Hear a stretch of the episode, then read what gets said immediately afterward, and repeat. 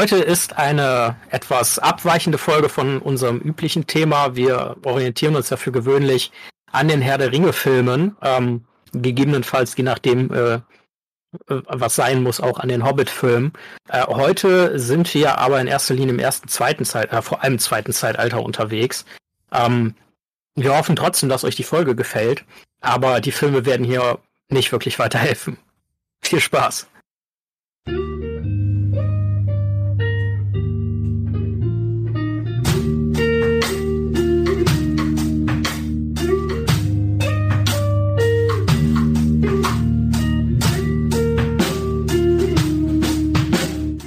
Die Ringe. Ein unerwarteter Podcast.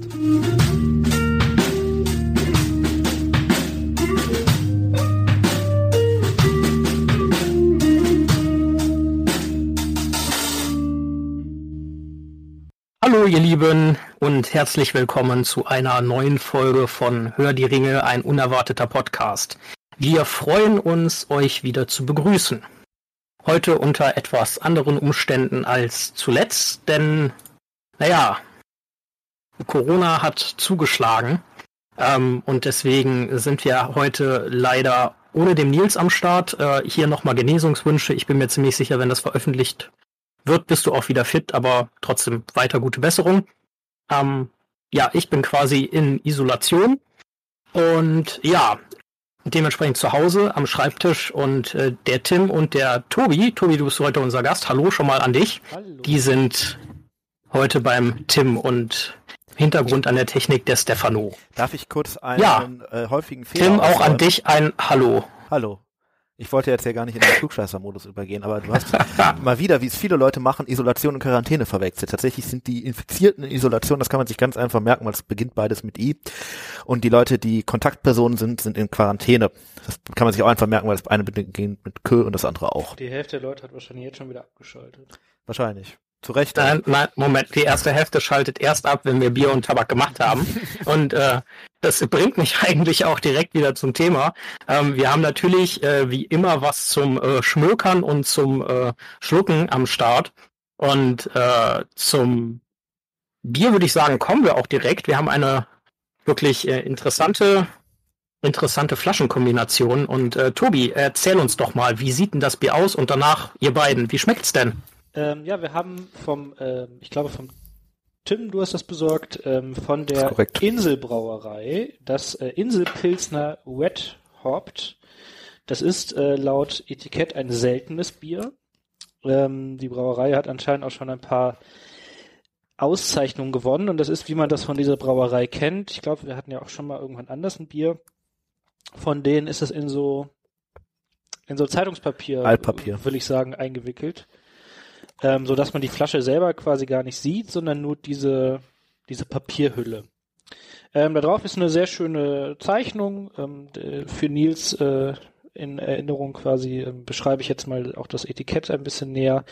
Ähm, darauf ist ein schönes Bild von einem ähm, Boot im Meer, was in die Ferne segelt, daneben eine äh, vermutlich Frau im äh, Badeanzug, die dem Schiff hinterher guckt. Ach, und da ist auch noch ein, äh, ein männlicher Mensch. Ähm, genau. Ich äh, nehme jetzt mal einen Probeschluck. Ja, zum Wohle euch. Prost. Mhm. Ähm, hm. Ich habe schon mal ein paar Mal Bier von dieser Brauerei getrunken. Die fand ich meistens nicht so lecker. Das finde ich gar nicht schlecht. Das ist irgendwie relativ kräftig, recht bitter. Ähm, ich finde, das hat für wie nur ein helles, ehrlich gesagt. Findest du? Wie ja. Mhm. ja, ich finde es fast noch ein bisschen bitterer tatsächlich. Mhm.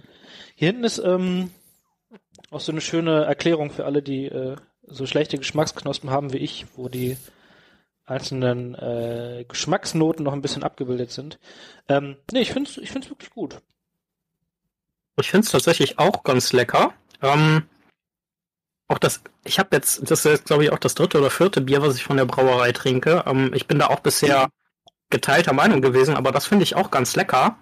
Ähm, ich bin noch nicht ganz sicher, was ich von der Bitternote so am Ende halten soll. Ich finde das auch ein bisschen bitter, aber davor, so beim ersten Schluck und den größten Teil ist das halt echt, ja, kräftig würzig. Das gefällt mir echt gut. Tim, wie schaut's bei dir aus? Ich finde es auch wirklich lecker. Also ich habe das letzte, was ich von dieser Brauerei getrunken habe, das war ein anderes Bier, das hieß glaube ich Kreidefelsen. Das war richtig ekelhaft, das hat echt geschmeckt, als hätte jemand Kreide in ein Bier gekippt. Ähm, ja, du das, meinst, das ist quasi so klassisch, wie wenn man früher in der Schule, ähm, auch wenn ich ehrlich gesagt nie jemanden erlebt habe, der es gemacht hat, den äh, Tafelschwamm mit Kreide ausgelutscht hat. Zum Beispiel, ja, also so hat's geschmeckt. Es war ein bisschen flüssiger, aber auch nicht besonders viel. Ähm, und was mir noch aufgefallen ist, wo wir eben über das Etikett sprachen, wenn man auf die Rückseite guckt, wir können da vielleicht von ein Bild bei Instagram raus äh, äh, hochladen. Wir haben ja heute ein Thema. Ähm, und was man hier sieht, ist im Hintergrund dieser Geschmackskarte die Insel Rügen, ist das, glaube ich. Ähm, und da fällt mir auf, dass da eine gewisse Ähnlichkeit zu dem äh, zu, zu dem Eiland, wo heute unsere Folge spielen wird, äh, zu erkennen ist. Oh, stimmt, so ein bisschen naja, spät noch, aber sonst. Hm? Also, was ich sagen muss, ich bin mir halt nicht mehr sicher, ob das Eiland, worüber wir uns heute so unterhalten, quasi wirklich so, so noch aussieht und aus dem Wasser guckt. Aber ich denke, dazu können wir ja später kommen. Und äh, wir haben, äh, wie schon angekündigt, auch äh, was zum Schmökern und zwar ein äh, ganz erlesenes Pfeifenkraut. Und weil, oh, Entschuldigung, äh, der Nils den Tabak selber schon geraucht hat und der Tim den gerade raucht und ich den leider nicht rauchen kann, weil in meiner Wohnung kann ich nicht rauchen, ähm, äh, spielen wir euch gleich den Nils noch ein, damit der zumindestens aus der Ferne quasi an dieser Folge teilhaben kann und der beschreibt euch dann den Tabak. Du Simon, ich glaube, ich höre es auch schon etwas rauschen. Wenn wir jetzt leise sind, können wir wahrscheinlich den Nils und noch jemanden hören. Hallo ihr Lieben, damit ihr nicht ganz auf Steffen und mich verzichten müsst, ähm, machen wir jetzt mal die Tabakrezession für euch. Heute an einem ganz besonderen Ort. Steffen, wo befinden wir uns hier gerade? Wir befinden uns gerade auf dem großen Meer auf dem Weg nach Numenor. Aber ähm, sicher nicht schwimmend, oder? Nein, natürlich auf einem schönen Segelschiff. Ja, und was wäre da passender auf diesem Segelschiff, als, einen, als eine Pfeife zu rauchen mit einem ganz besonderen Tabak? Ähm, welchen Tabak haben wir denn hier, Steffen? Den Maritim. Das ist ein sehr köstlicher Tabak, den wir auch schon häufiger geraucht haben. Äh, er ist etwas salzig, aber dabei auch sehr süß. Genau, und dieser Tabak ist ähm, ja auch wieder mal von Peter Heinrichs, dem Pfeifen Heinrichs aus Köln ähm, eine Mischung, die sie selber zusammengestellt haben. Ich muss sagen, es ist einer meiner Lieblingstabake. Ähm, wie siehst du das, Steffen? Dem kann ich mich völlig anschließen, gerade mit so einer bisschen äh, ja, salzigen Wind von der Meeresbrise äh, in der Nase funktioniert der hervorragend. Ja, also ich finde ihn sowohl im äh, Passivrauchen, also als, äh, als, als äh, Rauchgeruch, als Nichtrauchender sehr angenehm als auch als Rauchender. Er hat diesen wirklich sehr feuchtig, salzigen Geschmack, aber diese Süße, die dabei noch kommt, also dieses karamellige, ein bisschen fruchtige, erinnert mich dann doch an so, ja, ich sag mal in Anführungsstrichen Südsee-Expeditionen, Piratenexpeditionen. Ist schon, also man kann sich da sehr viel drunter vorstellen. Irgendwie auch ein Hauch äh, gebrannte Mandeln, Maracuja oder sowas. Also da geht schon einiges. Also meine Empfehlung für diesen Tabak auf jeden Fall. Ja, von mir auf jeden Fall auch. So oft, wie wir den schon geraucht haben. Aber natürlich auch eine Empfehlung für die äh, heutige Folge. Wir wünschen euch viel Spaß mit der Folge und bis bald mal. Euer Steffen und Nils. Ciao. Ciao. Ja, ist ja schön nochmal von den beiden zu hören. An dieser Stelle auch nochmal liebe Grüße zurück. Äh, ja, Simon, sollen wir weitermachen mit der Tabakrezession? Tim, äh, du rauchst den gerade das Pfeifenkraut. Ich korrigiere, das Pfeifenkraut. Tim, du äh, rauchst das Pfeifenkraut gerade und äh, was sagst du denn dazu? Äh, ja, ich sage dazu, dass das äh, tatsächlich, das ist einer meiner persönlichen Lieblingstabakes, der Maritim. Ähm, und der schmeckt tatsächlich auch so. Ich, ähm, man muss sich das echt so vorstellen, wie wenn man unter einem Schiff schwimmt und an der Planke lutscht, äh, wie so eine saft, sal saftig salzige äh, Holzplanke schmeckt der. Ist ein sehr guter Tabak zum Schmökern, brennt relativ lang und auch sehr feucht ab, aber dabei echt ähm, sehr geschmackvoll. Äh, ja, äh, coole Sache. Mhm. Den äh, Maritim haben wir tatsächlich mal zusammen geraucht. Das heißt, da kann ich jetzt ganz spontan doch noch was zu sagen. Ähm, ich stimme dir voll zu. Also so dieser Plankenvergleich, der ist echt nicht schlecht. Und ich erinnere mich daran, dass ich den sehr angenehm zu rauchen fand. Ähm, was mir beileibe nicht bei allen Pfeifenkräutern äh, Und gelingt muss, oder, also oder der, der muss natürlich jetzt hier nochmal kommen, ne, wenn man nach ähm, Tolkien geht, ist ja tatsächlich das Pfeifenkraut auch aus ähm, Numenor äh, importiert worden. Er hat da sich quasi an der äh, ja, äh, sagen wir mal, späteren Weltgeschichte bedient äh, und genauso wie die Europäer den Tabak ja äh, auch aus dem Westen, nämlich aus Amerika geholt haben, äh, haben das auch die äh, ja, Menschen, die das dann am Ende irgendwie ins Auenland gebracht haben, äh, auch das äh, Pfeifenkraut stammt ursprünglich aus dem Westen, nämlich aus Numenor. Was könnte nur das Thema der heutigen Folge sein? Hm. Hm. Was würden das Thema der heutigen Folge Spoiler-Alarm ähm, würden Hobbits äh, komplett fettleibig werden, wenn sie Kartoffelchips erfunden hätten? Ähm, nein, das ist kleiner Spaß am Rande. Äh, ich würde sagen, äh, wir spielen euch ein bisschen Musik vor und äh, kommen dann zum Thema des heutigen Tages der heutigen Folge. Musik!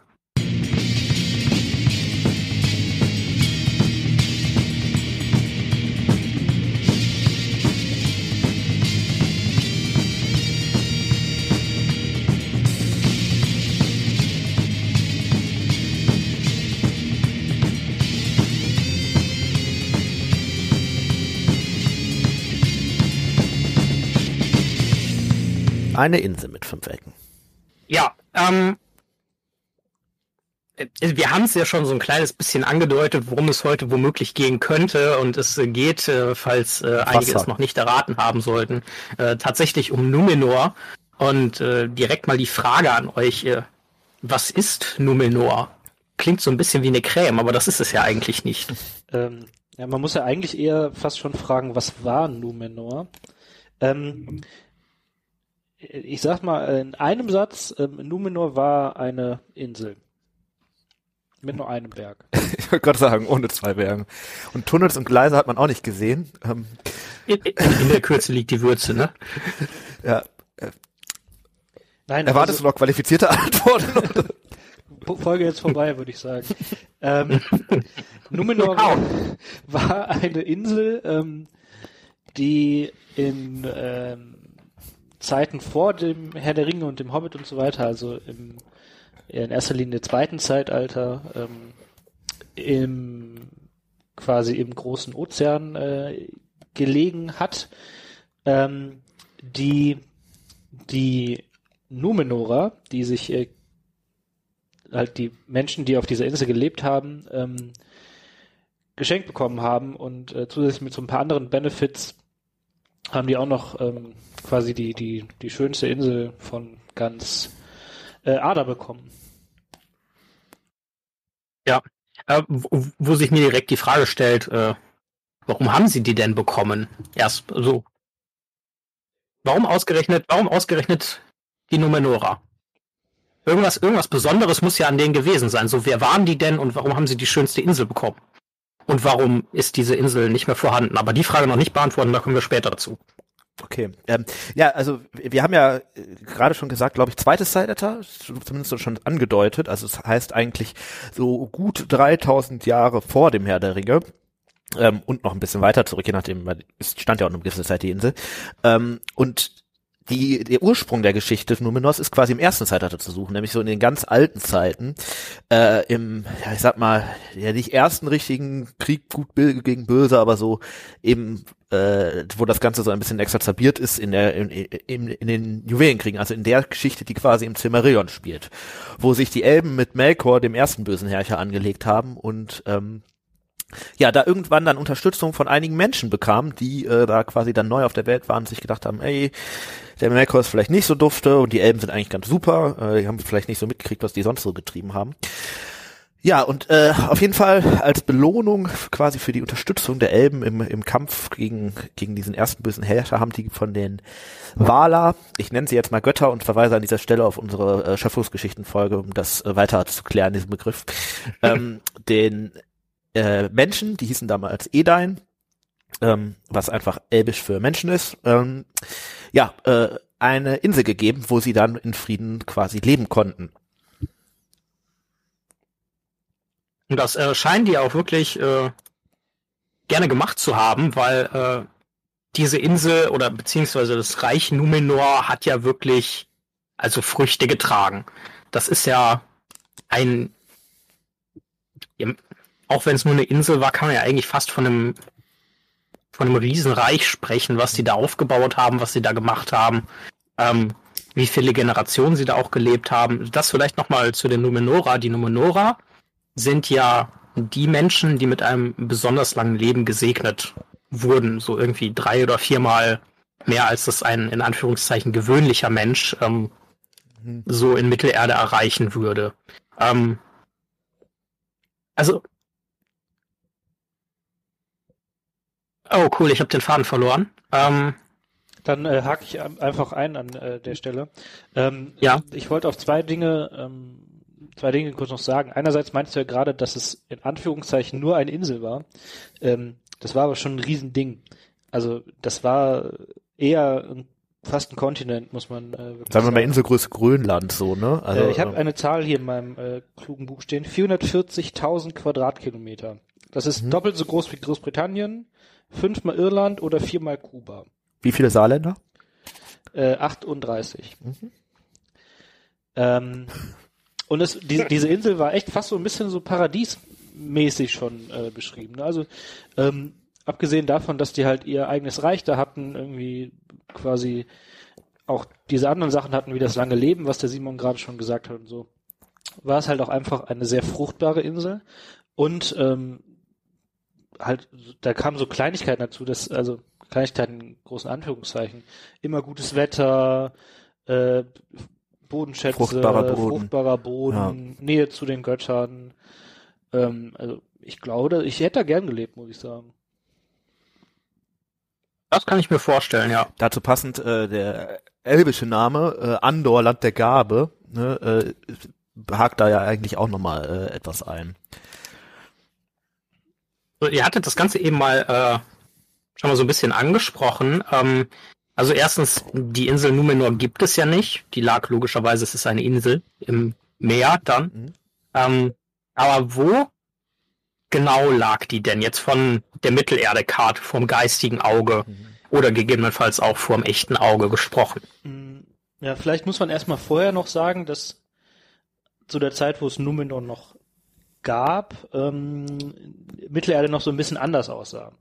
Ähm, also nicht nur, weil diese Insel da war, sondern auch, weil Mittelerde nicht rund war in dem Sinne, sondern ähm, Verschwörungstheoretiker aufgepasst. Mittelerde war damals noch eher so eine Scheibe. Ähm, und diese Verschwörungstheoretiker. Trägt der Hexenkönig eigentlich einen Aluhut? Sorry. ähm, und äh, Numenor lag quasi ganz westlich, ähm, also so weit westlich, wie man gehen konnte, ohne nach ähm, Valinor zu kommen, quasi. Also ziemlich auf der Hälfte, aber ein Stück weiter noch nach Westen. Ne? Also äh, genau, aber das westlichste ja. quasi, das westlichste ja. sterbliche Land hieß es ja auch, also ja. das westlichste, wo andere Leute gelebt haben als halt die Valar. Das heißt auch eigentlich noch mal eine ganze Ecke weg vom Mittelerde, wie wir das kennen. Ja, da ist ein ganz großer und also das schon äh, man könnte fast sagen, ich sag mal, Entfernung Europa, Amerika vielleicht ein Tick weniger, aber so, wenn man das in, auf unsere Welt übertragen möchte, unter der Voraussetzung, dass unsere Welt und die damalige Scheibe gleich groß sind, dann wahrscheinlich so, so eine Entfernung. Hm. Gute Beschreibung, finde ich. Ähm, ich denke, äh, es macht an der Stelle dann Sinn, wenn wir uns mal ein bisschen über die Geschichte von Numenor unterhalten. Ihr hattet schon gesagt, ist ihnen äh, aufgrund der Unterstützung äh, der, der Elben im Krieg gegen Moros zum Beispiel äh, ja, gegeben worden. Ähm, wie haben sich die Numenor denn da entwickelt und wie lange haben sie diese Insel bevölkert? Und wir haben es schon ein bisschen angeteasert, warum ist denn diese Insel dann später vielleicht auch untergegangen? So einmal quasi ein kurzer geschichtlicher Durchlauf zu den einzelnen Punkten kommen wir dann später. Ähm, ja, erstmal war alles sehr, sehr, sehr gut, muss man sagen. Nachdem die da ihre Insel bekommen haben, sind die richtig aufgeblüht ähm, und haben echt so eine, ähm, wie heißt das, Hoch, Hochkultur erschaffen. Ja, ja, kann man schon so sagen, ne? Auch unter dem Einfluss noch der Elben und der Waler, die haben ja wirklich viele Gaben so gekriegt, hatten mit Elros, Elrons Bruder interessanterweise, äh, auch einen König, der sehr, sehr lang gelebt hat, am Anfang noch deutlich länger als die restlichen Numenorer, so um die 500 Jahre. Ähm, ja, und äh, darunter haben sie sich dann echt äh, erstmal wirklich in eine, kann man sagen, sehr fruchtbare Richtung entwickelt und äh, eigentlich immer weiter ihr Land aufgebaut, sind da immer glücklicher geworden und dann irgendwann haben sie angefangen, ja, auch so ein bisschen über das Land hinauszuwachsen vielleicht. Genau, haben ja auch ähm, wirklich viele, viele neue Technologien irgendwie entwickelt. Also waren ja vor allem irgendwie sehr bedeutende Seefahrer. Ähm, und genau, wie Tim dann gesagt hat, sind schon ein bisschen angefangen zu expandieren. Ähm, aber wie das halt äh, in so Geschichten oft so ist, mit der großen Macht und der äh, dem Wohlstand kommt irgendwann auch so ein bisschen die Gier. Mhm. Ja, es ist echt, wer hat, dem wird gegeben. Ne? Also man muss echt sagen, irgendwann ähm, haben die Numenorer so angefangen, dann auch irgendwie Mittelerde Kolonien zu bilden und äh, so ein bisschen Kontakt zu der Außenwelt wieder aufzunehmen äh, und sind da natürlich immer so als die Mächtigeren aufgetreten, weil eigentlich dadurch, dass die ja so, so, so ein zahlreiches, reiches und auch fortgeschrittenes Volk waren, waren die eigentlich in dem zweiten Zeitalter die, die wirklich die dominierende Macht äh, eigentlich in ganz Ader. Ähm, und während die noch am Anfang äh, im Kontakt mit anderen Völkern halt dann häufig noch so als äh, zwar über, überlegene Menschen aufgetreten sind, aber noch in so einem milden Sinne von wegen, ja, wir zeigen euch mal, wie ihr jetzt, ne, wie es so geht und so weiter, ähm, hat sich das irgendwann dann echt etwas ge gewandelt und eher so in die etwas ähm, ja beherrschendere und unterdrückendere Schiene abgedriftet, könnte man fast sagen. Ja, auf der anderen Seite halt dann irgendwie auch wachsende, wachsender Neid gegenüber den, den Elben, ähm, weil die Numenora haben zwar sehr lange gelebt, aber sind halt irgendwann dann doch gestorben und waren dann äh, irgendwann der Meinung, nee, wir wollen das auch, dieses ja, Geschenk, kann man auch darüber diskutieren, aber dieses Geschenk der äh, Unsterblichkeit und ähm, haben dann irgendwann eher angefangen, sich mit den Elben äh, auf eine Stufe zu stellen, möchte ich das mal äh, nennen als äh, sich irgendwie. Da mal ein bisschen reinzugrätschen. Wie war denn so generell die Beziehung zu den Elben? Also so grundsätzlich scheint die ja eine ganze Weile an sich ganz gut gewesen zu sein. Die werden ja auch mit Sicherheit gehandelt haben und äh, dann irgendwann ist es eher ins Neid, in den Neid und vielleicht sogar auch die Missgunst gekippt. Vielleicht auch den Hochmut der ja, Menschen. Naja, ja, äh, also es gibt ja ähm, das, wir haben ja jetzt gesagt die Elben, aber es gibt ja nicht nur die Elben im Mittelerde, da sind ja tatsächlich im zweiten Zeitalter noch sehr viele Elben, die äh, diese Kriege mit Melkor quasi irgendwie überstanden haben äh, und da dann ja auch irgendwie mit Sauron so ein bisschen Beef anfangen mit den Ringen und so weiter. Ähm, die, die gibt es mhm. ja zum einen, ähm, da gibt's halt, muss man sagen, am Anfang nicht keine Beziehung, weil es nicht so viel Kontakt dahin gibt und später ist die eigentlich noch ganz gut und die unterstützen Sauron auch, äh, äh, nur, nee, ähm, die Elben, also Numenor unterstützt die Elben so, auch äh, relativ häufig in ihren Kriegen gegen Sauron. Ähm, und am Ende wird das so ein bisschen distanzierter. Ähm, und das andere sind die Elben im Westen, nämlich die Elben in Aman, in den unsterblichen Landen, die am Anfang häufig noch die Numenorer besuchen kommen äh, und denen halt nochmal weitere Gaben bringen und mit denen so ein bisschen Freundschaft äh, schließen und so weiter. Wo aber dann vielleicht auch so ein bisschen schon ein Knackpunkt ist, ähm, die, die zwar die ganze Zeit besuchen dürfen, aber natürlich können die Numenorer als sterbliche Menschen nicht in die unsterblichen Lande und können deswegen ihre ich nenne es jetzt mal Freunde, nicht zurückbesuchen, sondern sind immer darauf angewiesen, dass die vorbeikommen können. Ähm, ja, und diese Beziehung ist natürlich irgendwann dann ähm, gekippt in dem Sinne, dass äh, viele, dass die Könige von Numenor immer mächtiger wurden, immer mehr Macht für sich selber wollten und irgendwann auch äh, ja schon erst so ein bisschen im Geheimen, aber dann auch immer offener überhaupt gegen diese Elbenbesuche gewettert haben und versucht haben, das zu unterdrücken und versucht haben, die elbische Sprache zu unterdrücken. Also es gab auch viele Numenorer, die halt einfach elbisch gesprochen haben, gerade so bei, äh, sag mal, offiziellen Anlässen und so. Und auch das wurde immer wieder, ähm, immer weiter dann äh, unterdrückt. Und spätestens dann mit dem ja, Einfluss Saurons auf Numenor, der ja in der Endphase dann äh, äh, aufgekommen ist. Das, war das Verhältnis das, der das Elben und ein ganz Sau, interessanter Punkt. der Elben und Numenors, gerade der westlichen Elben, äh, halt, ja, man muss sagen, eigentlich offen feindselig, ne? Also spätestens dann, als die versucht haben, das Land von denen. Und um hier von der Insel mal eine kurze Brücke zu schlagen, oder vermutlich eine längere, das ist ja wirklich eine super spannende Story. Ähm, äh, Tobi hatte das ja eben gesagt, äh, wie, wie sich die Numenore entwickelt, Numenore entwickelt hatten und dann halt auch, ja, ähm, die eher nicht so begrüßenswerten menschlichen äh, Charaktereigenschaften an den Tag legten, äh, Missgunst, Neid etc. Ähm, irgendwann haben die ja Besuch bekommen quasi und äh, wurden quasi vom äh, großen Verführer ein Stück weit Kopf verdreht und dieser äh, große Verführer war niemand anderes als Gimli. äh, nee, Sauron natürlich. Ähm, der Besuch ist auch äh, nett ja. ausgedrückt eigentlich. Nur erst war der da ja mehr oder weniger im Knast. Ja. Also der ist da ja als Gefangener hingekommen und hat es dann geschafft, sich da raus zu manipulieren, rauszureden, rauszu. Ja, man muss sich das ja so vorstellen. Sauron ist ja eigentlich, ähm, Numenor ist die beherrschende Macht, sagte ich eben, aber im zweiten Zeitalter ist Sauron ja auch immer mächtiger geworden. Gerade durch diese Geschichte mit den Ringen äh, war der irgendwann in Mittelerde, jetzt nicht auf der ganzen Welt, aber in, in Mittelerde selber halt so der do dominierende Faktor und äh, dann ist es irgendwann zwischen diesem, dieser, dieser ich sag jetzt mal echt bewusst Provinzialmacht äh, Morde und Sauron äh, im Vergleich mit der Supermacht Numenor halt irgendwie zum Konflikt gekommen. Mit dem Ergebnis halt, dass die Numenorer Sauron gefangen genommen haben und auf ihre Insel geschleppt haben. Eigentlich wahrscheinlich so von wegen, ja, du bist jetzt hier unsere Geisel. Hat halt nicht so lange gehalten, weil Sauron, wie er halt nun mal so ist, da dann immer weiter verführend tätig wurde und äh, angefangen hat, äh, ja, die noch weiter zu beeinflussen auf dem Boden der Sachen, die sie vielleicht vorher schon mitgebracht haben, aber halt dann doch so, dass es vielleicht auch nicht mehr ganz zu ihrem Vorteil war, sagen wir es vielleicht mal so. Also quasi der Klassiker von Hochmut kommt vorm Fall bei der Numenora im Endeffekt. Ja, also das würde ich schon mal definitiv so sagen, ja. Das ist eigentlich eine total interessante Sache. Das taucht ja in Tolkiens Werken eigentlich immer wieder auf. Ähm, diese ganz klassischen Schwächen der Menschen und äh, gut, jetzt vielleicht nicht mit äh, tatsächlich historischen Beispielen oder so, aber wenn wir mal in die Menschheitsgeschichte generell gucken und äh, ja auch davon ausgehen, dass Mittelerde, wie es zu Zeiten des Herrn der Ringe oder im ersten, zweiten Zeitalter halt schon war, ähm, quasi die Basis für uns heute auch legt. Äh, wir scheinen uns als Spezies nicht besonders weiterentwickelt zu haben.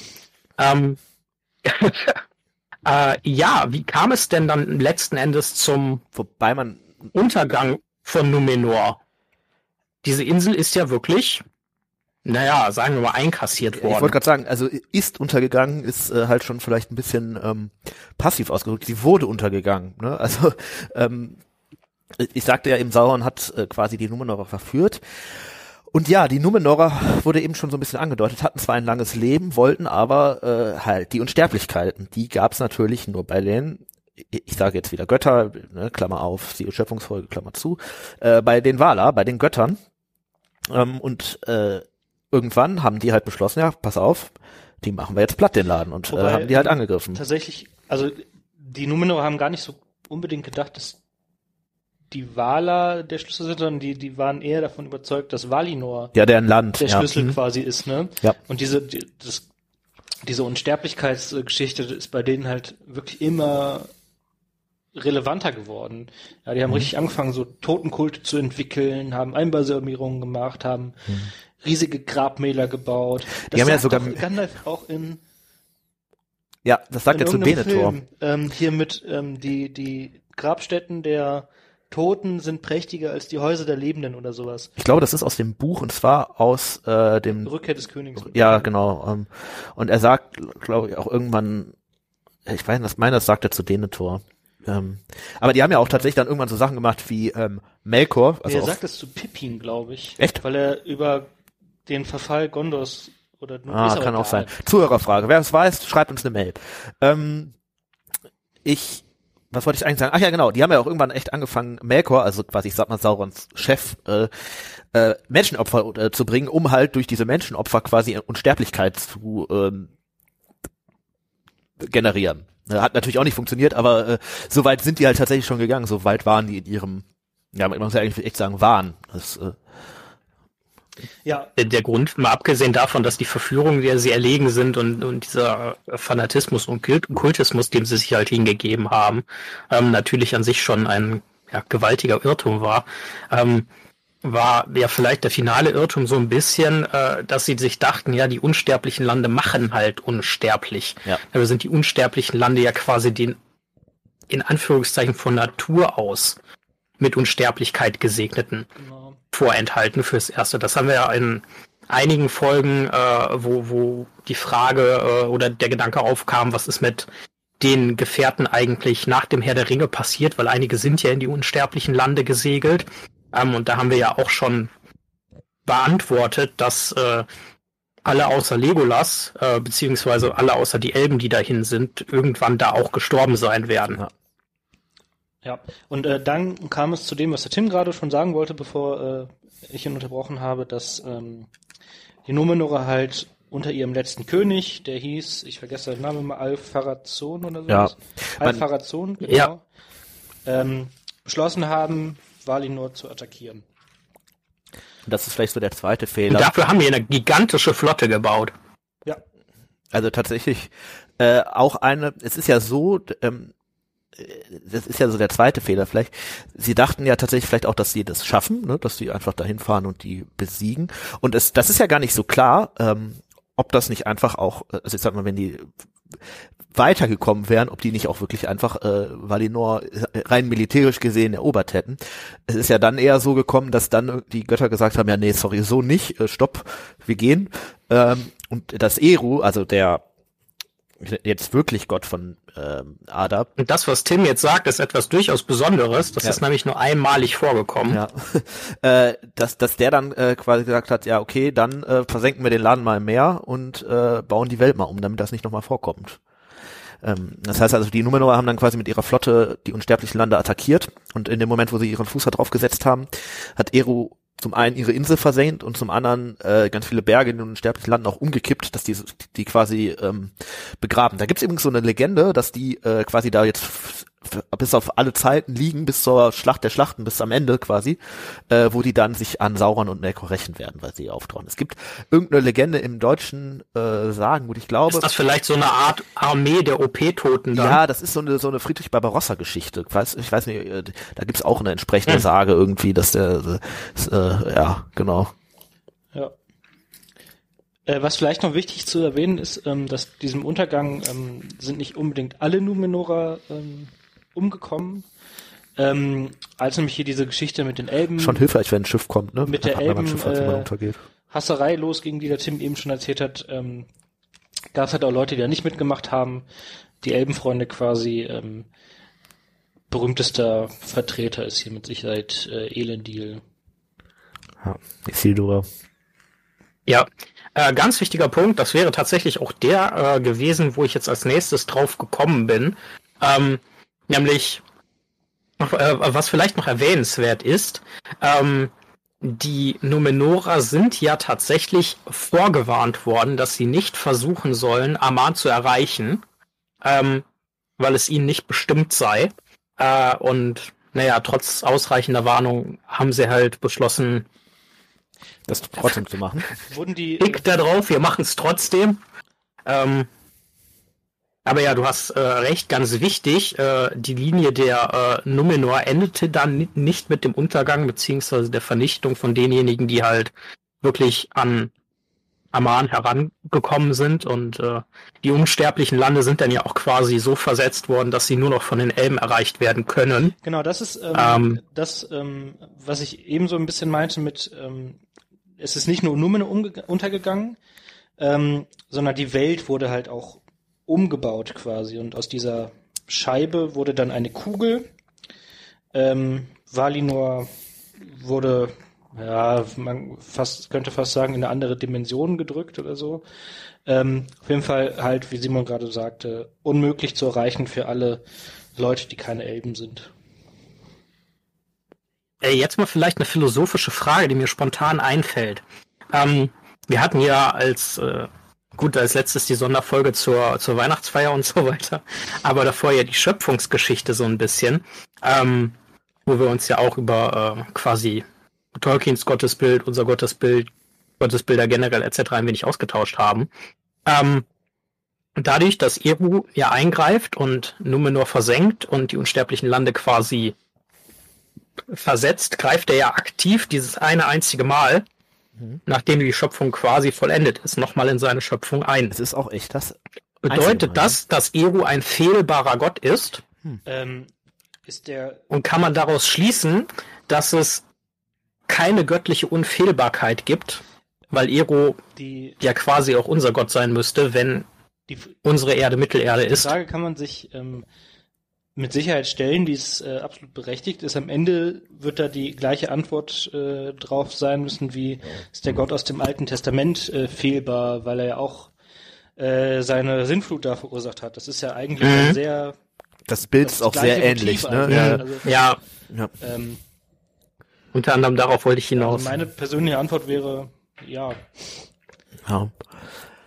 Sehr, kurz geantwortet auf eine sehr, sehr tiefsinnige Frage. Aber also ich finde das Ereignis schon bemerkenswert, wenn man jetzt auf der Ebene bleibt, weil ähm, tatsächlich ist es ja so, man könnte jetzt sagen, so bei unserer Welt, da ist irgendwie, wenn man jetzt so im Tolkien-mäßigen katholischen Glauben bleibt, die Welt ist zwar erschaffen, aber Gott ist ja jetzt auch irgendwie nicht für immer weg und irgendwie macht kann, hat ja auch irgendwie sein, sein, sein, sein, sein Kind irgendwie auf die Erde geschmissen und so weiter.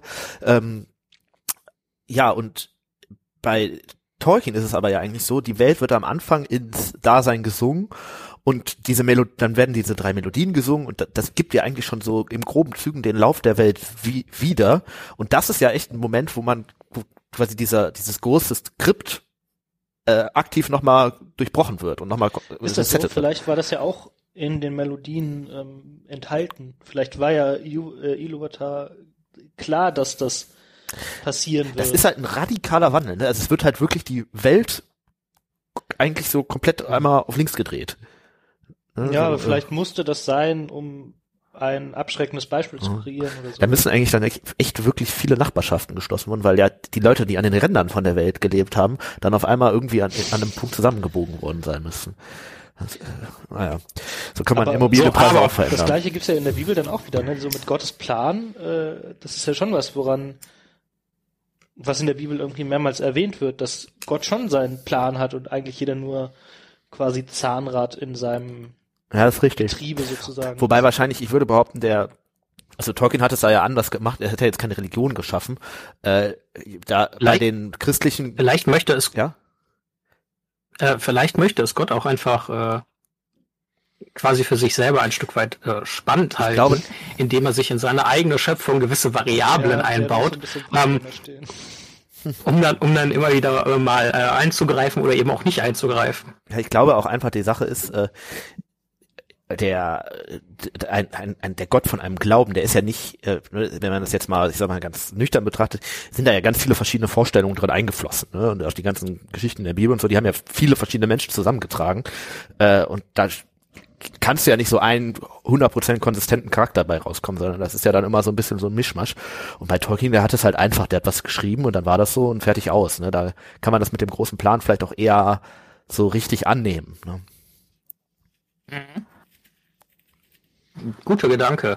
Ähm, so, um äh, zurückzukommen nochmal auf die Numenora, beziehungsweise in dem Fall die Elbenfreunde. Äh, Tobi, du hattest es angesprochen bei diesem Elbenhass, Elbenbashing, whatever haben einige nicht mitgemacht und du hattest da als prominenten Vertreter äh, Elendil äh, genannt, der ja dann von den Überlebenden Numenor quasi Hochkönig wurde.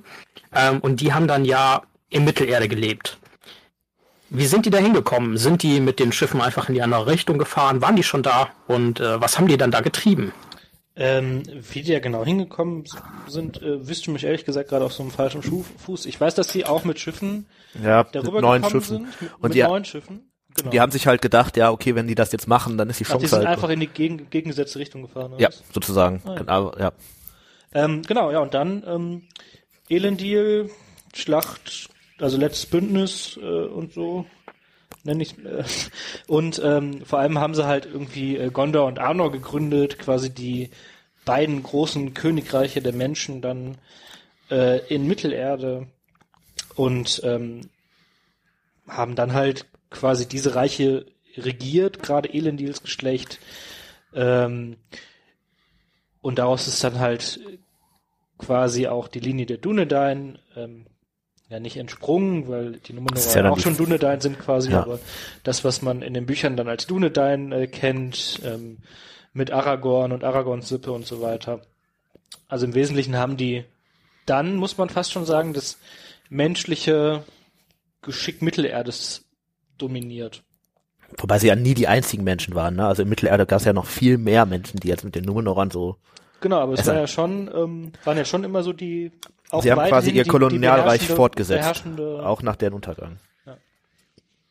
Sie sind ja auch quasi von, wenn man das so sagen darf, äh, edlerem Geblüt quasi gewesen, weil ihnen halt von den Elben aus Dankbarkeit das längere Leben äh, gewährt wurde ist das mit nicht eigentlich voll der, Bildung, also, ja auch ges gesünderen, kräftigeren Körpern. Ähm, Weisheit, äh, Stärke. Wenn ich da kurz reingreifen darf, ist das nicht voll der bescheuerte also, das Gedanke, ja auch dass derjenige, der länger dass sie lebt, halt sehr hochgewachsene Menschen waren. Ähm, ich glaube, wir hatten schon mal angedeutet, also in Anführungszeichen vielleicht so eine Art Zwischenstufe irgendwie zwischen Menschen und Elben. Ähm, halt Größe, Ausdauer und verlängertes Leben eher Richtung Elben, aber halt keine Elben, sondern Menschen. Glaubt ihr, da liegt ähm, auch ein, die, äh, ähm, ein, ein Grund für deren Scheitern am Ende? Waren sie vielleicht einfach den Elben zu ähnlich und deswegen wollten sie immer mehr und äh, sind dann am Ende daran gescheitert? Mm. Ich glaube, dass das eher eine, also ich finde die Frage unheimlich cool. Ich glaube tatsächlich eher, dass das so eine Sache von ähm, vielleicht Schuld und Sühne ist. Auf der einen Seite versündigen sie sich quasi gegen ihren Schöpfer, indem sie halt versuchen, also indem sie sich quasi abkehren von seiner Schöpfung, also auf der einen Seite den Elben, auf der anderen Seite von Numenor, um halt in die unsterblichen Lande zu kommen und da ja auch zu herrschen. Ähm, und auf der anderen Seite aber einige Getreue unter Elendil, äh, die sagen, nein, wir machen da nicht mit und die ihr Volk quasi in im Fall des letzten Bündnisses halt in den letzten Kampf oder möglicherweise letzten Kampf äh, gegen das Böse quasi schicken und da ja auch zu großen Teilen ihr Leben lassen, sodass danach nur noch verstreut. Mhm. Oder auf jeden Fall nicht mehr so viele Numenora existieren oder nicht mehr so viele Dunedain. Wobei auch im letzten also dass sie ja das nur Dunedain da wieder so ein Stück weit gut machen. Verstehe. Mhm. Ja, vielleicht ähm, ja, aber vielleicht ist es echt so ein bisschen auch dieses, ja, Gier macht gieriger. Also, äh, das ist immer eine Art Teufelskreis. Vielleicht irgendwie. war das Problem, dass sie wirklich einfach, wenn man das jetzt so sieht, dass quasi normale Menschen und Elben, ähm, den Menschen war klar, wir, wir können nicht so sein, ja, die haben das mehr oder weniger mussten die sich damit abfinden, weil das so unerreichbar war, diese, diese Benefits der Elben und die, ähm, Numenora, die haben so ein bisschen, die waren ein bisschen zu nah dran. Also mhm. das, vielleicht hast du gar nicht so unrecht. Also ich würde das schon so ein bisschen so sehen. Ja. Wobei es ja quasi äh, erstmal erstmal kleinen Cut hier rein. Ähm, die die Dunedain, also die Numenora waren ja auch schon Dunedain, aber sind die Dunedain, die dann halt in Mittelerde waren, in Anführungszeichen die guten Numenore. Wobei es gibt ja auch ein paar sogenannte schwarze Numenore, ähm, also böse Abkömmlinge dieses, äh, dieses Menschengeschlechts, die dann später tatsächlich auch Sauron noch die Treue halten. Aber sind die Dune dann vielleicht so eine Art neues Konzept? Ich, also quasi die Guten, die übrig geblieben sind? Du meinst quasi so diese, äh, also ich sag mal so, die, die, die kleine Splittergruppe, die sich gegen die große böse Gruppe auflehnt, ist, glaube ich, nicht so das neue Konzept, sondern das gab es sicherlich auch vorher schon mal. Ich glaube, was wahrscheinlich neu ist, ist so, dass ähm, dieser, das ist ja ein Exilgedanke auch, ne? Also die hatten halt vorher eine Insel, auf der sind sie jetzt nicht mehr und sie können mhm. auch nicht mehr zurück. Ähm, und diese Idee quasi der ja, es ist ja eine Art von fast Fremdbesiedlung, was die da mit Mittelerde machen, ne? sondern sie bringen ja wirklich ihre komplette Kultur und ihre ganzes Dasein, das, was sie noch mitbringen, bringen sie ja dahin und dann ist das da ja ziemlich dominierend. Ne? Die, die bestimmen ja über Jahrtausende dann eigentlich die Geschicke Mittelerdes. Ähm, das weiß ich nicht, ob es das irgendwo anders auch so in der Form gibt. Das, das wäre mir, das wäre mir neu. Aber auf jeden Fall, wir halten fest, äh, nach dem letzten Bündnis, beziehungsweise der Schlacht des letzten Bündnisses, ähm, sind es dann nochmal deutlich weniger Numenora gewesen und äh, dementsprechend im Herr der Ringe, ich würde sagen, so langsam sind wir da jetzt angekommen. Äh, zeitlich gesehen wird das ja auch äh, ich glaube, von Aragorn oder sowas gesagt, irgendwie, dass es immer weniger gibt. Ähm, und äh, da droht ja auch aktiv die Linie der Könige letztlich zu enden. Tut sie nicht. Ähm, aber das hätte halt wirklich passieren können, weil unterbrochen wurde sie ja schon einmal.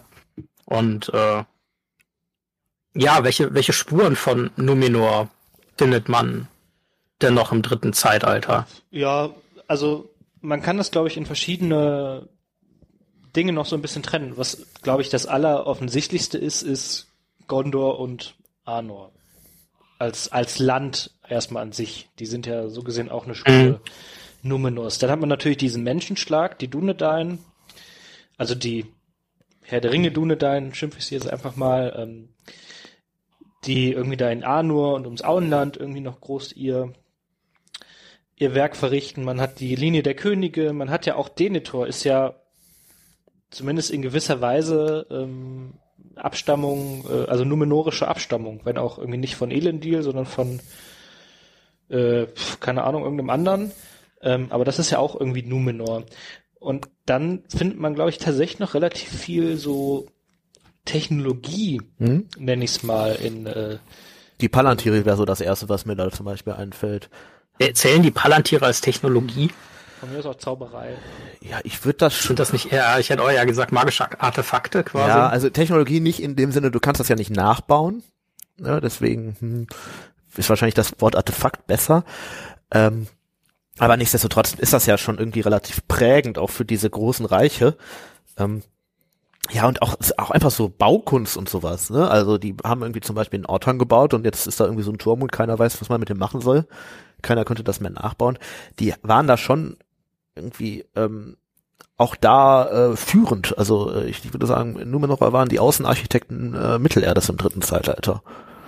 Ich glaube auch hier der Schiffsbau, ähm, das wird sich ja auch irgendwie durchgezogen haben. Also klar haben die Elben auch ihr, ihre Kenntnisse da gehabt, aber ich glaube, viele, gerade der menschlichen Schiffe sind stark durch die numenorischen Erkenntnisse, ja, die werden ja nicht drangekommen sein, aber die werden da schon irgendwie äh, noch ein bisschen, bisschen konserviert. Man muss ja auch sagen, das ist ein klassischer Fall von äh, Selektion, dass nämlich die Schiffe, die äh, durchgekommen sind, das waren ja dann wahrscheinlich die besten äh, Schiffsbauer und die, äh, die, die schlechten Schiffe sind ja wahrscheinlich beim Untergang alle untergegangen.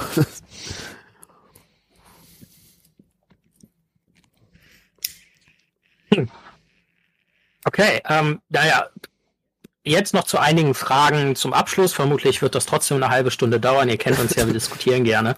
Ähm, es gibt natürlich, ähm, ich, ich würde es jetzt tatsächlich mal offensichtliche oder offensichtliche Parallelen, die vielleicht gar keine Parallelen sind, vielleicht aber doch, zu äh, bestimmten äh, Sagen oder auch äh, Fakten, die wir aus der heutigen Welt kennen. Und da würde ich direkt mal anfangen damit.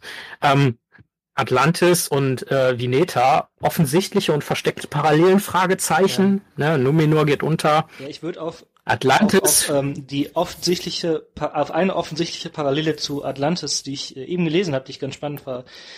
Ähm, da merkt man manchmal, dass es sehr offensichtlich ist, dass das Tolkien manchmal seinen Namen klaut. für äh, Numenor ist Atlantir. Hm. ja, okay. Submarin ist, glaube ich, Atalante.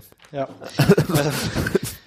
Also genau, ich glaube, dass die Parallelen da irgendwie gezogen werden. Das ist ja jetzt auch kein neues Motiv. Das hat sich ja weder Tolkien ausgedacht, noch hat sich, ähm, also Atlantis ist ja auch kein äh, nichts, was es nur einmal gibt. Mit Venet, Veneta, das, ich weiß nicht, ob das jeder kennt, das ist quasi die gleiche Geschichte, nur vor der deutschen Ostseeküste quasi. Ähm, aber das ist ja was, was in jeder Mythologie gefühlt einmal vorkommt. Und eigentlich immer mit dem gleichen Motiv. Die Bewohner werden zu gierig, zu mächtig, möchten Götter gleich sein, dann werden sie gewarnt. Deswegen fand ich das eben so spannend, als du es gesagt hast, weil ich das gar nicht mehr so auf dem Schirm habe. Ich glaube, in Atlantis. Ich bin mir ziemlich sicher, dass sie gewarnt ja, ich wurden. Glaub, auch in Atlantis wurden ja irgendwie dreimal oder sowas gewarnt, ne? Äh, und dann haben sie halt auf die dritte nicht gehört, dann ist es untergegangen. Das war bei Veneta genauso. Es war wahrscheinlich bei Numenor auch so. Also wahrscheinlich wurden die auch genau, wie du gesagt hast, gewarnt, haben sie nicht ja. drauf gehört, sind untergegangen und immer mit dem gleichen Motiv. Mhm. Ähm, also, ich, viel, also offensichtliche Parallelen zu, ich sag mal so, ich, global bekannten Mythen. Ich würde sagen, es gab zu Atlantis. jede, je, jede Epoche, jede Kultur mal irgendwie wo aufgegriffen hat ich würde sagen, zu Atlantis ja. gibt's noch auf jeden Fall, also mir würde auf jeden Fall die Lage noch einfallen, weil auch Atlantis wird ja häufig am, also was, wo es liegt Atlantis, ne? Ist jetzt eine Frage, die man sich jetzt nicht so mit A beantworten kann. Aber häufig wird ja gesagt, das lag irgendwo zwischen äh, Amerika und äh, Europa tatsächlich, was ja wieder mit der Lage zwischen Amman und äh, Mittelerde äh, ganz gut zusammenkommen kann. Äh, und ja, was ich zum Thema Atlantis ganz spannend finde, ähm, wofür ich uns Menschen ja so ein kleines bisschen auch mag. Ähm, für andere Dinge wiederum mag ich uns Menschen nicht so sehr, aber äh, für diese Neugier und die Offenheit für solche durchaus spannenden Mythen oder eben nicht. Es Mythen. ist ja vielleicht auch so dieser gewisse ja? Entdeckergeist, ne, der da äh, auch gerade in der Geschichte Numenor ja, genau. mit, ähm, mit eine Rolle spielt. Weil äh, der, der Punkt ist ja, äh, auf der ganzen Welt gibt es Archäologen, ähm, andere Wissenschaftler und Forscher, die immer wieder Neues entdecken, also beziehungsweise Neues, Altes aus der Vergangenheit ähm, und dann halt versuchen rauszukriegen, was ist das und dann auch ihre Schlüsse ziehen. Also ich weiß jetzt nicht genau, wie häufig Atlantis quasi schon in Anführungszeichen entdeckt wurde, aber es gibt ja mal immer wieder Kandidaten. Und äh, Bei ja, ganz spannend. Was denkst du denn, Tim? Gibt es Atlantis tatsächlich? Oh, gab es Atlantis, meinst du? Oder ist das dann, ja, äh, das, was ich aber sowas immer interessant finde, ne, ähm, ich denke mir immer, wenn sowas kommt und diese Sage gibt es ja tatsächlich in ganz vielen ähm, Kulturkreisen irgendwie, muss es ja eigentlich irgendeine Art von Ursprung geben, was der jetzt genau ist, ne, ob das jetzt irgendwie im Meer lag oder vielleicht auch einfach nur eine Stadt war und dann ist irgendwie die Flut gekommen oder was weiß ich. Äh, weiß nicht, aber ja. Äh, es gibt ja zum Beispiel bei dieser Vineta-Geschichte auch irgendwie ganz viele Versuche, das irgendwo zu ähm, zu lokalisieren und äh, manchmal findet werden ja sogar auch irgendwie antike Städte gefunden, dann heißt es natürlich, oh, das war's irgendwie oder so. Ähm, ja, ob da nicht doch irgendwie eine Ursprung ist. Was aber natürlich, äh, ich sag mal, eine Nicht-Parallele ist, ist, ähm, dass Atlantis zum Beispiel ja jetzt, zumindest laut der Sage, nicht untergegangen ist, weil die sich irgendwie den Teufel auf die Insel geholt haben. Vielleicht im metaphorischen Sinne, ähm, aber nicht in, in Persona. Ja gut, aber das, also Sauron hat das ja am Ende, tatsächlich muss man bei Numenor sagen, auch eher nur verstärkt. Der hat ja wenig mhm. neue Kritikpunkte an den Bewohnern geschaffen, sondern die eher noch be be beflügelt mhm. sozusagen. Also ich glaube, hätte man nur mal nur lang genug Zeit gelassen, wäre es auch ohne Sauron so weit gekommen, dass ähm, die auch diesen Angriff gestartet hätten. Ja gut, wer weiß, aber wann, ne? Also ich sag mal, wäre wahrscheinlich. Unheimlich interessanter Gedanke. Ähm, und du bringst mich gerade spontan noch zu einer Frage und ich denke, es macht auch Sinn, wenn wir die noch ein äh, wenig bekakeln hier. Ähm, ich, ich bin mir nicht mehr hundertprozentig sicher, da müsste mir auf die Sprünge helfen. Aber Sauron hat an diesem Angriff auf, auf die unsterblichen Lande ja quasi nicht teilgenommen, wenn ich Nein. das richtig auf dem Schirm habe, sondern der hat sich ja abgesetzt. Er ist in Numenor geblieben tatsächlich. Er ist in Numenor geblieben und ist untergegangen, ja, ne? Hat, ähm, Stimmt. da ähm, auch so sein, in großer seiner körperlichen und, Gestalt eingebüßt. Ähm, und er hat halt eigentlich auch nur überlebt, weil er den einen Ring hatte. Ähm, Stimmt, und sein Geist ist dann nach Mittelerde zurück. Sorry, habe ich gerade nicht ganz auf dem Aber Schirm natürlich gehabt. kann man das, ist das ein ähm, Kritikpunkt, ne, den man schon an Sauron anbringen könnte. Warum macht er eigentlich nicht mit, wenn er die Idee so gut ah, fand? Aber, aber mal was anderes. Glaubt ihr, es war vielleicht irgendwo doch Saurons Plan, die Numenora so aufzuhetzen, ähm, nicht einfach, dass sie versuchen, die unsterblichen Lande anzugreifen, was Sauron ja eigentlich klar gewesen sein muss, dass das in letzter Konsequenz scheitert. Aber Glaubt ihr nicht, dass es vielleicht von vornherein eher sein Plan war, die dazu zu bringen, damit die Numenora halt vernichtet werden? Oh, ich glaube, das war für den so eine Win-Win-Geschichte. Also wahrscheinlich hat er sich echt. Also dass das für ihn quasi ein Win-Win-Racheplan ja, war. Also entweder geht Numenor unter und äh, finde ich okay, äh, oder äh, die greifen halt die Baller an und sind am Ende noch erfolgreich. Wäre für den sicherlich auch nicht schlecht gewesen. Ich glaube, der ist da mit der Einstellung rangegangen, egal was passiert, äh, für mich ist es gut. Und glaubt ihr wirklich, dass er quasi in Erwägung gezogen hat, dass Numenor die unsterblichen Lande quasi erobern ich kann? Nicht, dass er das für den wahrscheinlichsten Das kann Fall ich mir halt echt schwer voll, kann ich mir eigentlich nicht vorstellen. Also er hat ja selber auch mitbekommen quasi, was mit Melkor passiert ist. Hm. Ähm, Also wie sollten die Numenora das auch mit so einer riesen Streitmacht schaffen? Aber das ist auch ein anderer Ansatz, als den der Melkor gewählt hat. Ne? Melkor hat eher so den, äh, ich greife selber an Ansatz gewählt und Sauron hat den, ich bringe andere Leute dazu anzugreifen. Zu, ja, aber also war ja gewählt. klar, dass die Menschen, wenn Melkor es nicht schafft, wird, wenn die Menschen das auch nicht schaffen, das, also das glaube ich auch nicht. Aber wie Tim schon sagt, also für ihn war es überragend. So die, die mächtigste Partei ja, der Mittelerde war halt dann weg. Ja, ja, und er ist halt die zweitmächtigste, ne? Also, genau. ähm, also für, er ist sehr gut da rausgekommen. Sieht schlecht auf für die dreckigen Elben. Gut, äh, ich würde sagen, ich mache einfach weiter mit den äh, coolen Fragen, die hier noch auf dem Zettel stehen. Ähm, äh, Tim, ich glaube, du hattest das ganz am Anfang mal äh, so ganz kurz äh, erwähnt, als wir uns über Entfernung unterhalten haben. Numenor, das Amerika Mittelerdes, Fragezeichen. Ich glaube nicht, weil äh, in Numenor gab es, glaube ich, keine Ureinwohner, die die Dein, äh, ja, wahrscheinlich, ja. Das stimmt. Äh, aber äh, natürlich hat, haben die Numenorer die Ureinwohner Mittelerdes dann irgendwann attackiert. Ne? Also ich weiß nicht, ob das dann äh, auch zählt.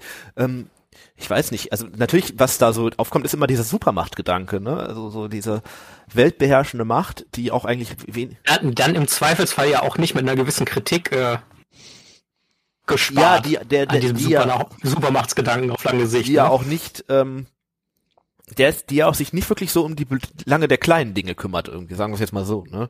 Ähm, ja. Und die natürlich auch technologisch deutlich weiter ist als große Teile der Welt. Ähm, und man muss ja auch sagen, äh, die spielen ja schon so ein bisschen Weltpolizist, die Numenora. Ne? Die greifen immer mal wieder in die Kriege Saurons mit den Elben ein.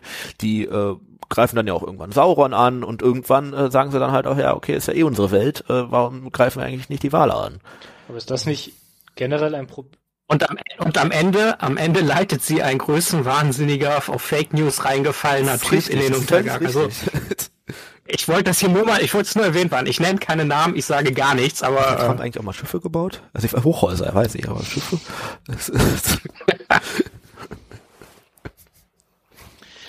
Okay, ähm, naja, wirklich streitbarer Punkt. Das ist etwas, was die Menschen äh, vermutlich auch äh, generell beschäftigt. Die Frage nach dem Warum. Ähm, und davon haben wir hier auch äh, mal wieder eine am Start. Warum werden die ohnehin schon bevorzugten Numenor eigentlich noch mit dieser Insel belohnt?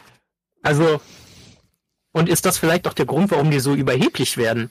So, ja, ey, wir sind die geilsten, wir haben eh schon längeres Leben und, und, und Wissen und Macht und so weiter. Jetzt haben wir noch die geilste Insel in Mittelerde.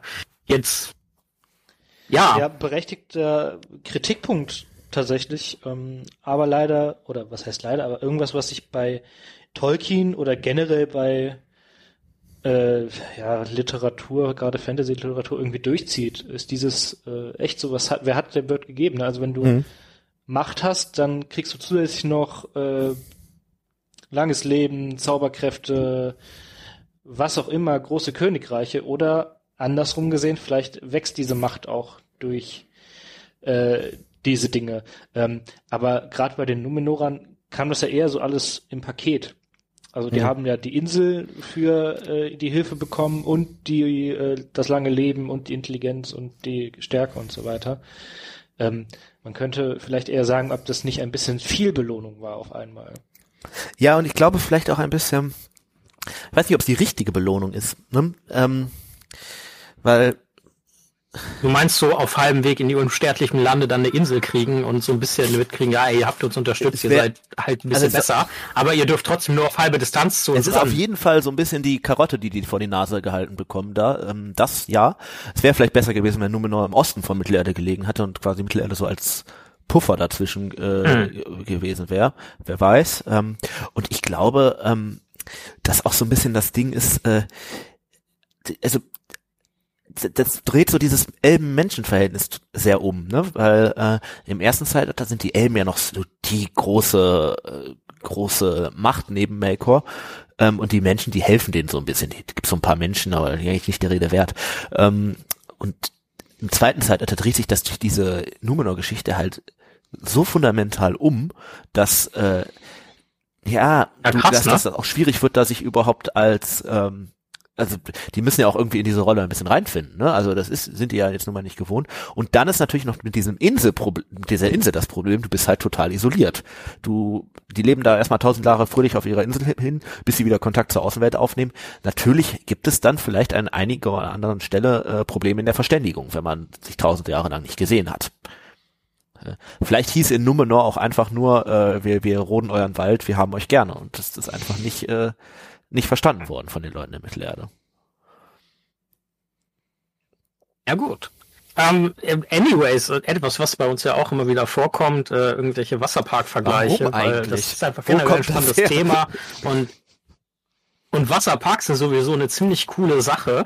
Äh, also wie geil muss Numenor als Wasserpark gewesen sein, als es aus dem Meer aufgestiegen ist? Das ist eine interessante Frage, weil die beschäftigt sich mal mit dem Beginn Und hätte von Ero nicht, nicht hätte Ero nicht generell so ein mega Geschäftsmodell daraus machen können, immer wieder so alle 200 Jahre so ein Wasserpark-Event, also ein Inselaufsteig-Event quasi auszurufen, um äh, alle Menschen äh, zu unterhalten, damit die auch da bleiben, weil sie dann Wasserpark ist natürlich oder möglich, dass er gesagt haben. hat, äh, ich versenke den Bums auch einfach nur, damit ich später nochmal wieder einen aufbauen kann.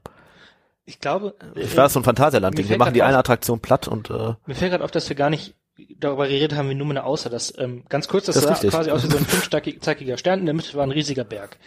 Ähm, oder Vulkan war es, glaube ich sogar.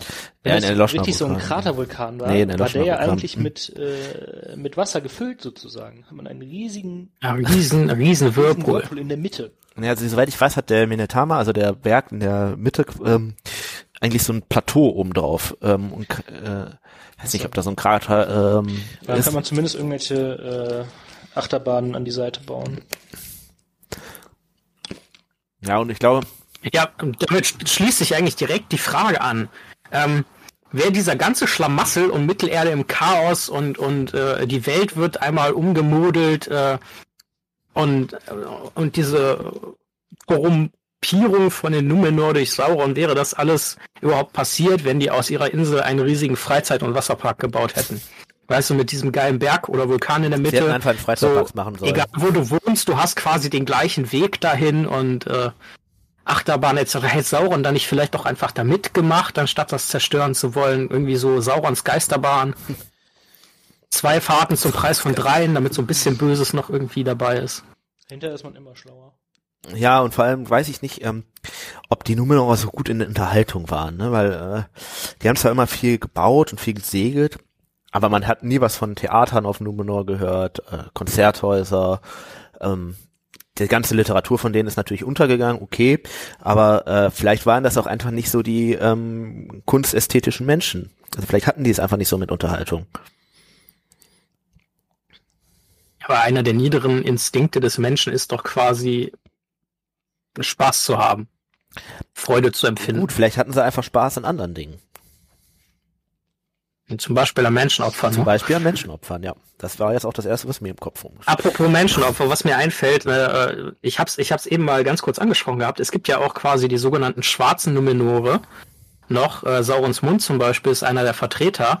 Äh, jetzt mal ganz im Ernst. Ich weiß eigentlich nur, dass es halt diese paar bösen Numenore irgendwie noch in Mittelerde gibt, aber die müssen sich ja von den Überlebenden, die mit Elendil nach Mittelerde sind, irgendwie abgespalten haben oder müssen vorher irgendwie ein Mörder gewesen sein. Was, was wissen wir eigentlich ja. über die? Ich weiß da ehrlich gesagt super wenig. Das weiß man gar nicht. Äh, das, das, das, da gehen häufig zwei Begriffe so ein bisschen durcheinander. Es gibt einmal die schwarzen Numenorer wirklich als Numenorer, die das, äh, die quasi ähm, ja, die, äh, die diesen Untergang überlebt haben, das sind häufig welche, die waren einfach zu dem Zeitpunkt, wo die Insel untergegangen ist, in den Kolonien.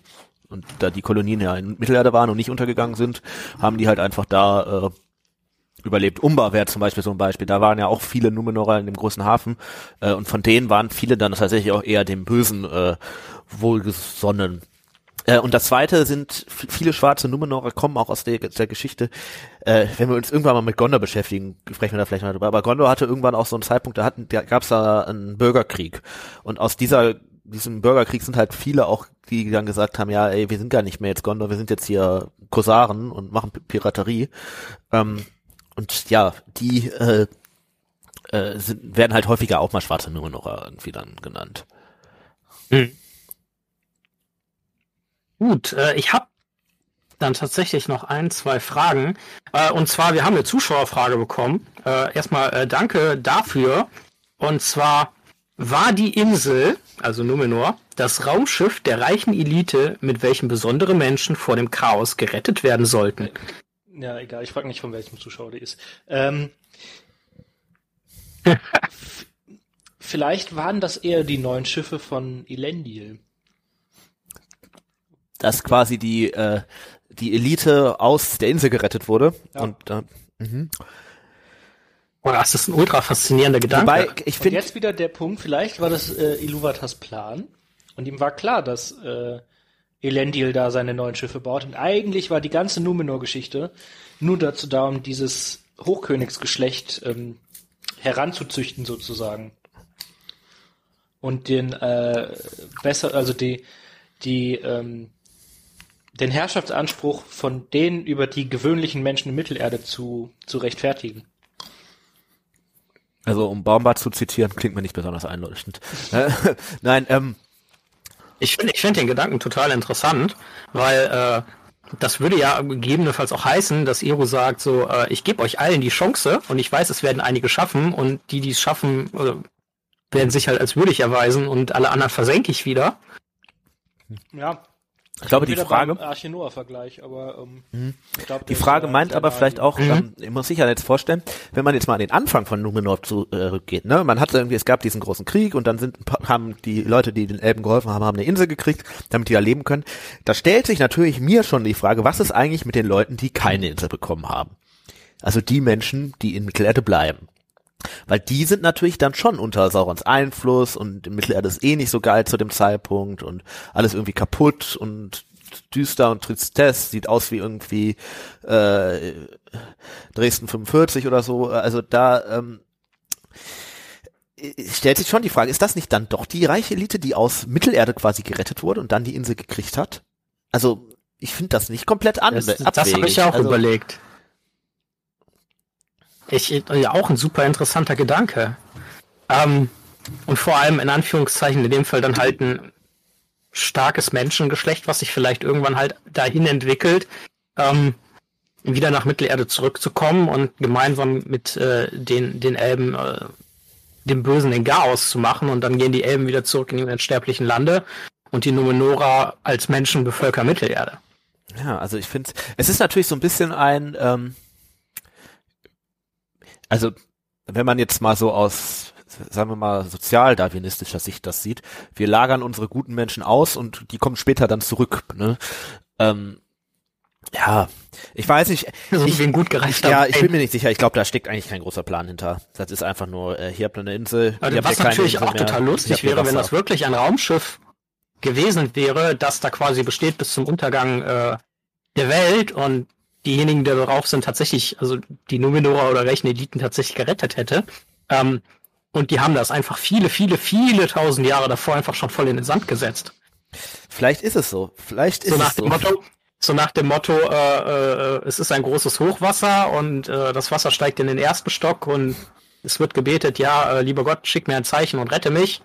Und ein Boot kommt vorbei und die sagen, ja, äh, komm, wir nehmen dich mit, wir retten dich und es wird gesagt, nee, nee, Gott rettet mich und das Wasser steigt in den zweiten Stock und es wird wieder gesagt, ja, äh, bitte Gott rette mich und es kommt noch ein Boot und die bieten wieder an mitzunehmen und nee, nee, Gott rettet mich und dann bist du auf dem Dach und da kommt dann noch ein Hubschrauber vorbei und sagt, ey, komm, wir nehmen dich mit und nee, nee, Gott rettet mich und dann ertrinkt man und im Himmel fragst du Gott so, ja, warum hast du mich nicht gerettet? Und Gott sagt einfach, ey, ganz ehrlich, ich habe dir zwei Boote und einen Hubschrauber geschickt, du musst halt auch einsteigen.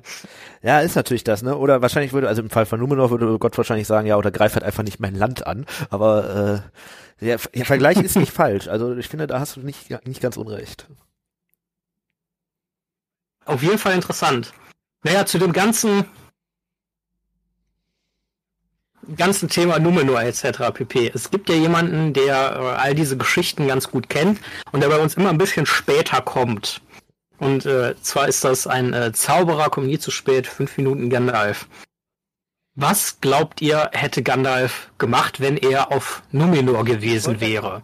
Zu dem Zeitpunkt, wo es schon ein bisschen ein bisschen am Kriseln ist. Also Sauron vielleicht schon Einfluss gewonnen hat, äh, hier dieses Elitendenken da ist und ja, äh, wir sind besser als die Elben und bla bla bla. Glaubt ihr, der hätte da versucht zu arbeiten oder hätte der gesagt, äh, ja, ich äh, suche quasi Gesellschaft des Einzigen, der hier noch klar denken kann? Äh, meine. Wollte, ähm, ganz kurz, wir wissen, dass Gandalf nie in Numenor war, ist das richtig? War der da mal? Ehrlich gesagt bin ich jetzt davon ausgegangen, dass es nicht ist, aber ich weiß es ehrlich also, gesagt nicht. Nur nicht, dass er in Numenor war. Aber es gibt keinen, keinen Hinweis oder sowas in der Art. Ja? Es, es, es, stellt sich natürlich die Frage, warum sollte er, ne? Aber ähm, Vielleicht war Numenor auch Gandalfs verkorkstes Projekt und er hat dann äh, quasi in die zweite Chance bekommen. Ja, vielleicht. Vielleicht war Sauron auch eigentlich äh, Pfarrer, so, ah nee, wir schweifen ab. Ähm, Jetzt habe ich die Frage schon wieder vergessen. Also die Frage war quasi, was hätte Gandalf gegen Sauron in Numenor getan? Sehe ich das richtig? In ja. etwa, ja. Ja, eigentlich das gleiche, was er in Mittelerde auch getan hat. Probieren, Rat zu geben und also im Wesentlichen war das Problem ja, dass man Sauron zu viel beratende Macht äh, zugestanden hat. Ja, und halt auch auf ihn gehört hat, ne? Der hat ja auch erzählt, was man hören wollte. Aber dann wäre Gandalf, glaube ich, das kann er ja ganz gut, einfach dazwischen gegangen und hätte äh, die Sachen gesagt, die man zwar nicht hören möchte, die aber, aber wahr sind und, und wichtig sind. Ja.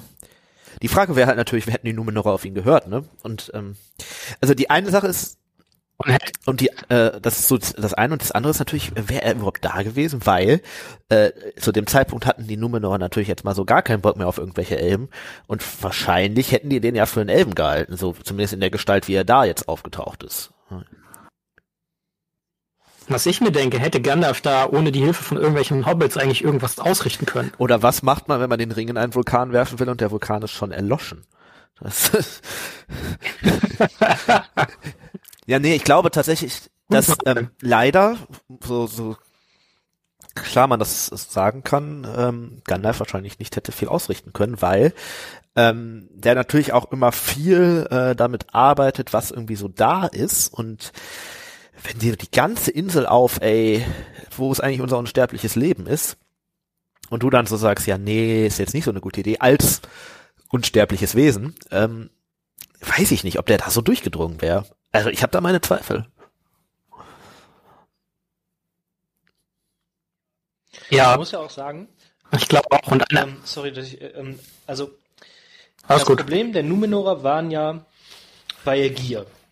So ganz, ganz platt mal gesagt. Ja. Und Gandalf hat ja schon manchmal ein bisschen die Tendenz, Leute, wo er denkt, da kann ich nichts mehr machen, auch schnell mal aufzugeben. Ja, Schweigschlange oder Brenn doch Denethor. Genau, Denethor ja. war das Beispiel, was mir eingefallen ist, wo ja. er irgendwie gesagt hat, okay, du kannst nichts mehr machen, dann verbrenne halt, aber lass halt deinen Sohn leben, weil ja. der ist irgendwie nicht so bescheuert wie du. Und dieser, gerade so die letzten Könige von Numenor waren ja auch alle eher auf, eigentlich eher noch viel schlimmer als Denethor, so vom Besessenheitsniveau her. Also vielleicht hat ich schon recht, vielleicht hätte Gandalf auch irgendwann einfach gesagt, ja, nö, kann man nichts machen. Arschleckenfeuerwerk. Dann äh, brennt das halt ab. Oder versinkt im Meer oder was auch immer.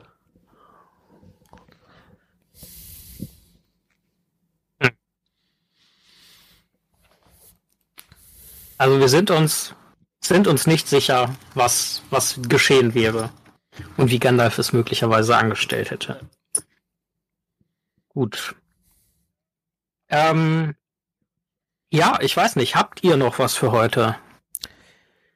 Ähm, nee, ich glaube, dass, äh, weil man die Botschaft mitnimmt, dass äh, quasi Gier nur zu, also was heißt nur, ne, aber äh, häufig äh, zur Zerstörung führt, äh, dann ist man eigentlich äh, davor gefeit, wieder so wie äh, ja eine gewisse Insel zu enden. Und das wäre ja eigentlich vielleicht ganz schön. Dann würde ich sagen, ihr Lieben, hört euch natürlich Hör die Ringe an. Ähm, empfehlt uns auch gerne weiter. Äh, schickt uns gerne konstruktive Kritik, Feedback etc. auf unserem Instagram, besucht unsere Website, äh, unterstützt uns sehr gerne bei Steady mit einem Abonnement. Ähm, und ja, hört die Hörbücher, lest die Bücher, hört die Ringe und äh, schaut die Filme. Gut, heute sind wir vielleicht nicht, äh, sind wir eigentlich gar nicht beim Film gewesen. Äh, dennoch hoffen wir euch, äh, hoffen wir, äh, euch hat die Folge gefallen. Ähm, ja, wenn ihr euch über Numenor noch ein bisschen weiter informieren wollt oder über die ersten beiden Zeitalter, dann Tobi hat, glaube ich, doch noch was. Fühlt euch frei, auf jeden Fall interessante Materie. Und äh, Tobi, ganz lieben Dank, dass ja, du da warst. Noch eine ganz kurze ähm, Abschluss-Dings ähm, hier stellen. Ja, und mir fällt da noch was ein. Was ist eigentlich mit äh, der Hassrede, äh, die du über Frodo ähm, schreibst? Die ist in Arbeit, aber ich habe leider gerade nichts vorzutragen, weil ich äh, leider ein bisschen unvorbereitet hier hingekommen bin. Ähm, ich wollte gerade sagen, man wird Numenor vermutlich ja in der Amazon-Serie Das sehen. stimmt, ja. Ähm, Und zwar nicht zu knapp. Wie würdet, also stellt euch vor, ihr müsstet die Hauptstadt von Numenor oh. darstellen. Wie stellt ihr euch sie vor? Zu welchem Zeitpunkt? Äh, ja, zu dem, wo es spielt, also irgendwie, wo Sauron da schon am, ja. am Rumbauen ist und so. Also ich würde, glaube ich, so eine richtig, das, was man im Mittelalter so gotische Architektur meinte, aber jetzt nicht im Sinne von gebogene Torbögen, sondern so wirklich richtig äh, dicke, klobige Gebäude mit richtig dunklen Steinen, richtig dicke Mauern, alles total beengt, vollgepackt. Ähm, klingt erstmal eher Booster. negativ. Ja, aber ich deswegen frage ich ja zu welchem Zeitpunkt. Sonst hätte ich vorher gesagt, die Sonne scheint. Also äh, und die Hauptstadt ist ja tatsächlich keine Hafenstadt. Ne? Ähm, die Hafenstadt äh, ist ja, ähm, also gibt ja andere Hafenstädte in Numenor. Ich glaube, das, ich glaube, sie hätte eine gewisse Ähnlichkeit äh, mit Minas Tirith. Ähm, von der, von der Architektur her. Ähm, ich denke aber etwas weitläufiger und mit mehr Grün und größeren Gebäuden. Echt, denkst du mehr Grün? Weil die Numenorer sind ja nicht so wirklich als große Pflanzenfreunde aufgefallen. Ne? Also vor allem am Ende nicht. Ja, aber Nee, aber es ist auch nicht schwer, mehr Grün zu haben als in Minas Tirith. Und fruchtbares Land, riesige Insel. Hm. Ja, wahrscheinlich gibt's einen riesigen Königspalast. Also irgendwie habe ich bei sowas immer so eine riesige goldene Kuppel im Kopf. Ich weiß auch nicht, wo die herkommt. Ähm, ich, ich glaube, es wird Pyramiden geben. Pyramiden kann ich mir sehr gut vorstellen. Äh, halt irgendwas, was so eine Art Totenhaus auch sein kann. Da würden die zum Beispiel ganz gut unterkommen. Ähm, ja, und dann wird es sicherlich auch irgendwann, wenn wir echt also am Ende sehen, dann sehen wir ähm, Amalos heißt die Stadt, glaube ich, ne? Ähm, sehen wir das mit äh, ja, einem Tempel für Melkor wahrscheinlich. Kann ich mir gut vorstellen. Eine interessante Idee. Ja, äh, du wolltest eigentlich schon die Abmoderation machen, das war ja noch eine, eine spontane Eingebung. Ja, das ist ja nicht schlimm. Wir sind ja, wir sind ja relativ flexibel. Äh, ich glaube, soweit hatte ich auch Herzlich alles willkommen zu heute. Nee, warte, das war am Anfang. Auf jeden Fall, ihr Lieben, äh, ganz herzlichen Dank mal wieder fürs Einschalten. Ähm, wir hoffen natürlich, dass ihr bis hierhin durchgehört habt, weil äh, dann kriegt ihr ja quasi unsere Danksagung mit. Ähm, und äh, bei euch beiden nochmal äh, Dankeschön. Äh, Stefano, auch an dich Dankeschön. Ich weiß, du hörst es zumindest. Ähm, ah. Tschüss. Ähm, ja, macht's gut, macht euch einen schönen, was auch immer, Tageszeit und äh, wir hören uns beim nächsten Mal, wenn es wieder heißt, hör die Ringe. Ein unerwarteter Podcast. Macht's gut. Tschüss. Tschüss.